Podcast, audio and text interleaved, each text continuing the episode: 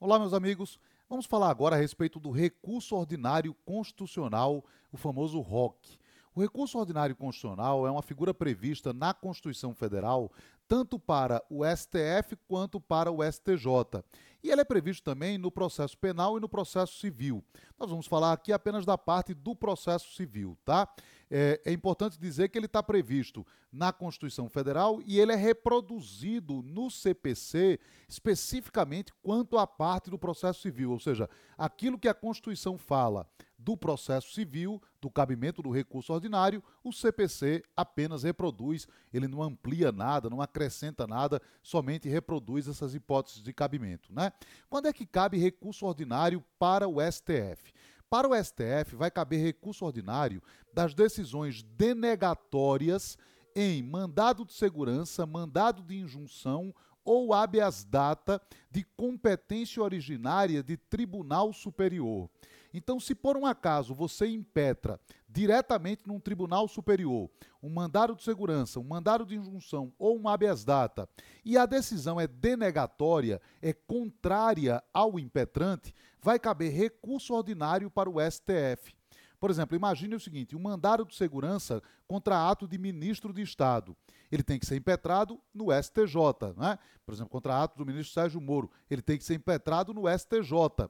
E aí, impetrado no STJ, se a decisão for contrária ao impetrante, ao autor, neste caso, vai caber recurso ordinário para o STF.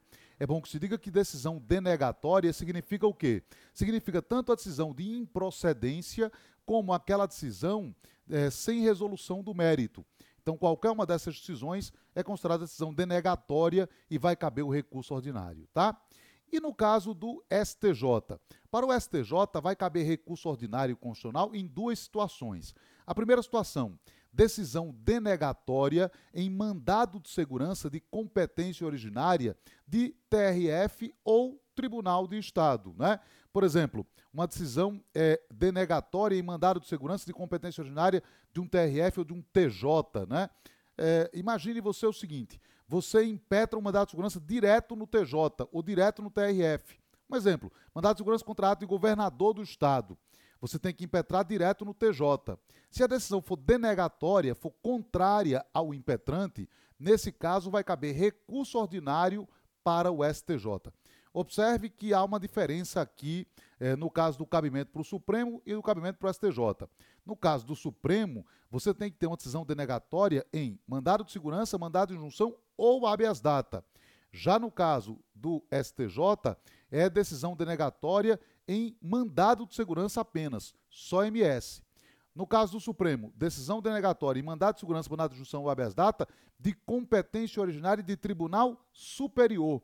Né? Você deu entrada já direto no Tribunal Superior e a decisão foi denegatória. Já no caso do STJ, é decisão denegatória em mandado de segurança de competência originária de um tribunal local, de um TJ, de um TRF. Né? Você deu entrada no mandado de segurança no TJ ou TRF e a decisão foi contrária ao impetrante, aí vai caber recurso ordinário para o STJ, tá? O outro caso de recurso ordinário que também cabe para o STJ é o caso em que você tem uma sentença numa causa em que se tem, de um lado, Estado estrangeiro ou organismo internacional, e do outro, município ou pessoa residente ou domiciliada no Brasil. Esse é um caso bastante curioso. Quando você tem, de um lado, Estado estrangeiro ou organismo internacional, e do outro, um município ou uma pessoa residente ou domiciliada no Brasil, é, compete ao juiz federal julgar esse tipo de causa. E da sentença do juiz federal vai caber recurso ordinário para o STJ, que na verdade é uma apelação, só que vai para o STJ ao invés de ir para o TRF. Né? Um aspecto aqui é, que é importante dizer: se por um acaso houver decisão interlocutória nesse tipo de processo e couber o agravo do instrumento, estiver no 1015 do CPC, o agravo também vai ser interposto no STJ, tá? E não no TRF. Bom, um aspecto importante aqui: recurso ordinário é uma figura que lembra muito a apelação. Em vários aspectos, lembra muito a apelação, né? E vai aplicar, inclusive, algumas regras da apelação. Por exemplo, não vai ter o juízo de admissibilidade no órgão ACO. Outra coisa, vai poder aplicar, por exemplo, é, o artigo 1013, parágrafo 3, a teoria da causa madura. Então, vai lembrar em muitas coisas. Mas é importante dizer que no caso do recurso ordinário, você não tem o efeito suspensivo legal. O que é possível é requerer o efeito suspensivo judicial pelo artigo 995, parágrafo único do CPC. Mas não há o efeito suspensivo legal, como acontece em regra na apelação. Né? Agora, lembre-se que se trata de um recurso ordinário, ou seja, no caso aqui, é, não vai haver necessidade de pré-questionamento, não vai haver necessidade de é, esgotamento de instâncias ordinárias, não há limitação é, à, à matéria apenas de direito, pode-se apreciar matéria de fato, matéria de direito, não se trata de recurso especial ou extraordinário. Aliás, a propósito, se eu interponho direto um especial ou extraordinário e o caso era de recurso ordinário, será que dá para se aplicar aí a fungibilidade recursal? STF e STJ têm negado isso, não têm admitido isso em regra, tá?